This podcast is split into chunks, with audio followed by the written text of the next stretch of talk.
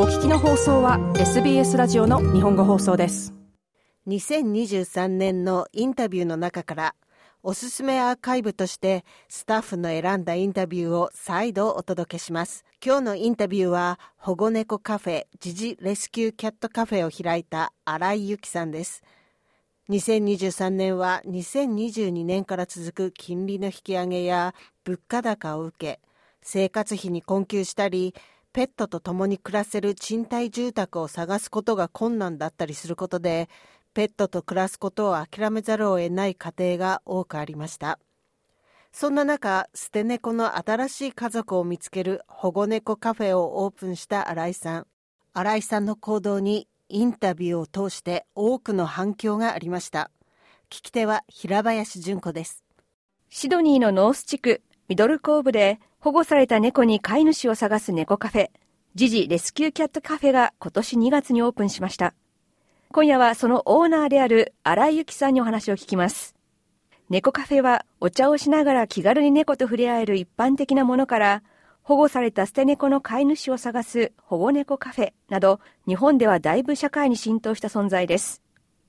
新井さんは2歳から5歳までアメリカで育ち、13年前に英語を学ぶためにフィリピンに留学しました。そこでカナダやオーストラリアへのワーキングホリデーに興味を持ち、暖かいからという理由でシドニーを選び、10年前にシドニーにやってきたそうです。新井さんはなぜシドニーで保護猫カフェをオープンしようと思ったのでしょうか？捨て猫がたくさんいる、野良猫がまだたくさん屋外にいるということを2、3年前に知ったんですね。友人のアパートの敷地内で猫がたくさんいて寒空の下死んじゃっている子もいたっていうことを聞いて私は大変心が痛くなりました。その付近に私の姉が子宮頸がんで亡くなったこともあってずっとホスピタリティで働いていたんですけれども自分が本当にやりたいことチャレンジしないといけないあの若いうちに時間はそんなに長くないんだな人生は思うほど長くないんだなということを姉の死から印象づけられて実際に行動に移しました。ホスピタリティの経験のある新井さん。離婚する前は夫婦でレストランを経営しており、レストランの経営やカフェの業務についての知識や経験は十分にありました。しかし猫カフェでは猫という生き物を扱います。ただやはり動物と関わる仕事ということで責任感を強く感じましたので猫に関する勉強動物全般に関する勉強を1年ほどその後実務として猫カフェまた、えー、グルーミングサロンで1年実務経験を積みました。カフェのオープンを目指して情熱を持ち続けて準備を進めた新井さん。なぜそれほど猫に惹かれるのでしょうか？私もきっとただのその crazy cat lady の一人ですけれどもまあもちろんですねわからないことが多いからでしょうね。時間を過ごすことによってどんどん少しずつ少しずつ懐いてくるその喜びでしたりとかもちろん見た目の美しさでしたりとかあとはそうですね学んでいくことの面白さですかね。例えばその座っている寝転がっている体型のその一つ一つからにも意味がありますし全ての行動例えば尻尾の動き方耳の角度一つとってもその感情を汲み取ることができるんですね。例えばどういうものがありますか？一般的によく皆さんがご存知だと思いますのは尻尾ですよね。尻尾が高く上がっている時は喜んでますし低くなっている時は警戒心が強い。あるいは何かに興味を持っている。じゃあ中に体の下にうずくまっているかなり怯えている。あるいは例えばそうですね寝っ転がっている時体を丸めて小さくしている。もしかしたら寒い可能性がありますね。もう完全に体を伸ばしている。これはもう完全にリラックスしていて適温かもしれません。お腹を上にして寝ている。猫にとってお腹は急所ですからかなり安心してます。猫がさらに肉球を表に見せている。これはもう完全に安心しきっている状態です。でもそうやってこうわからない理解できないものをこう理解していく、まあ、楽しさというか喜びというかそういうものを経験した後にここのカフェはその新しいファミリーを見つける場でありますので、まあ、もらわれていってしまうんですが寂しくなったりしませんか？もちろんしますね。特に長く時間を過ごした子でしたりとか私が治療に時間を費やした子なんかに関しましてはもちろん泣きますね。新井さんの保護猫カフェジジレスキューキャットカフェはオープンからわずか半年間で30匹以上の猫が新しい家族を見つけています。猫との悲しい別れをすでにその数経験している新井さんですが、その別れをどのように自分の中で消化しているのでしょうか？もちろんそれはその子が新しいお家に行って自分自身の家族と一生一緒に過ごしていくことは間違いなくここにいることよりも幸せが多いと解釈するからですね。もちろんここにいてくれている間は100%安心してあの快適な環境を過ごせる。さらにはみんなから愛してもらう環境を作ることに専念しておりますけれどもやはりもらわれて自分自身の家族と一緒に一生生きていくことはより多くの幸せを得ることだと思います。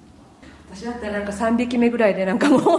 もうダメだもらっちゃう自分がみたいになっちゃうかもしれないですけど。あの、まあ、2月にオープンされてからどうですか？振り返ってみて。最初の週の週末からお客様にたくさん来ていただきました。ただ問題になっているのは平日です。平日にもう少しお客様に来ていただけてゆっくり特に平日は猫がストレスなく伸び伸びしておりますのでお客様も少ないですから。そういった時間にお客様にもう少し来ていただけたらより楽しんでいただけるだろうなとは思います。猫に関して言いましたらたくさん経験させていただきました。これはもう本当に毎回毎回最高に悩みますしたくさん泣きます。夜も眠れないほど悩みます。ただこれも一つ一つが本当に経験でまたそれを乗り越えていくことであこれはこうやって乗り越えていけばいいんだな。これはこの人に聞けばいいんだな。この人たちが頼りになってくれるなというそういう強い見方もできましたし自分の中でもある程度のことに関しましては経験しましたのでこれはこうできるなというふうな解決策をもうすでに頭の中にあるなと思います。まあでも間違いなくこれからまたさらにいろいろあるでしょうね。保護している猫の世話を含めてカフェを一人で切り盛りしている新井さん。カフェの定休日は月曜日ですが猫の世話にお休みはありません。自身も保護猫とは別に猫を2匹飼っています。生活のすべてとまでいかなくとも、かなりの部分を猫とカフェに費やしている新井さん。その情熱はどこから来るのでしょうか？いや、もちろん猫と自分が過ごせるからですね、すべては。月曜日は天休、お店がお休みなんですね。なので、日中は基本的に猫と一緒に横になってます。これがやりたかったから私は猫カフェを開いたんだと私は毎週毎週月曜日に思ってますね。インタビューは7月の終わりに収録しました。その時のカフェの様子を聞きました。そうですね、月曜日にはお店がお休みで、火曜日から日曜日までの、えっと、営業なんですけれども、朝は猫たちが7時頃にご飯を食べるので、9時から猫カフェに、ラウンジに入っていただけます。猫は今現在ですと10頭、4頭の赤ちゃんと6頭の1歳程度の猫たちがいます。大体常に8から10頭。もちろん猫がもらわれる新しく来るがありますのであの変動はありますけれども8から10頭が常にいる状態ですね。平日は先ほども申し上げましたけれども、ね、あの静かな例えばですけれども若い方カップルの方がゆっくり時間を過ごしてくださいます。逆に土日ですとお子様ご家族の方が多くいらっしゃいますね。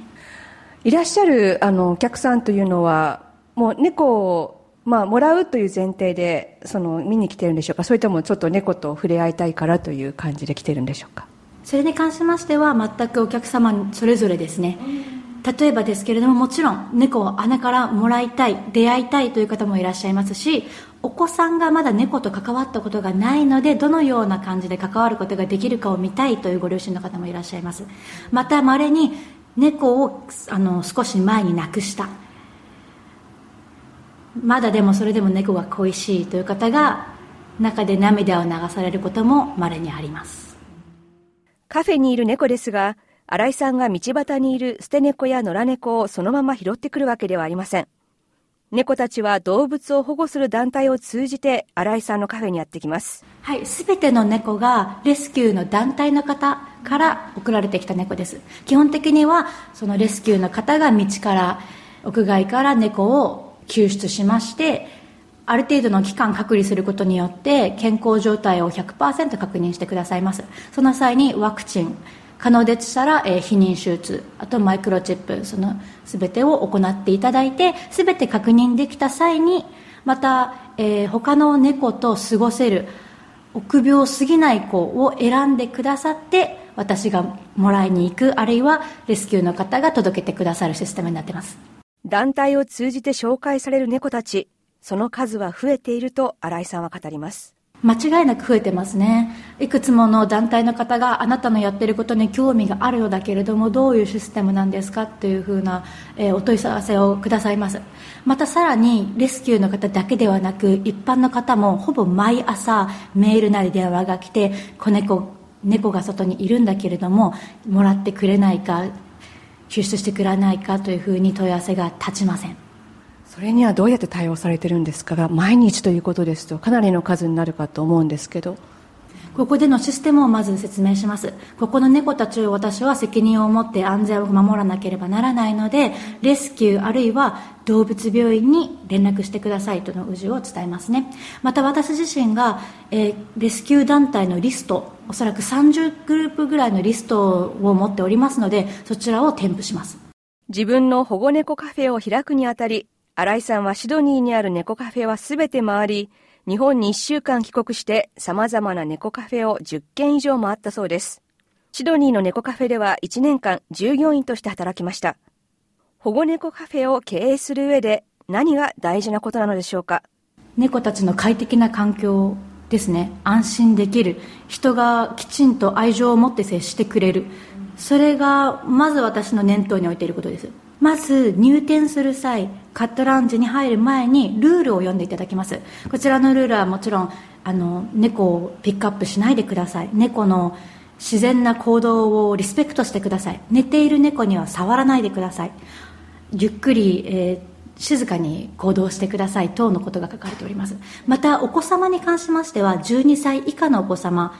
はお子様1人につき1人の大人が監視する形でスーパーバイザーとして一緒に入店してください。場合によりましてはこちらで退店していただく形になります。退店していただかないといけないことがあります。ご了承くださいということですね。また猫を飼うにあたり飼い主が犯しやすい間違いというのはあるのでしょうか。大きく言って2つあります、はい、1つは屋外で猫を飼うことですね。猫は基本的に屋内で飼ってあげてください。なぜかというともちろん外は車なり危険がたくさんあるということ。またさらに自然の生態系を崩すということ。いくらでも細菌ウイルスがあるということ。基本的に猫は屋内で、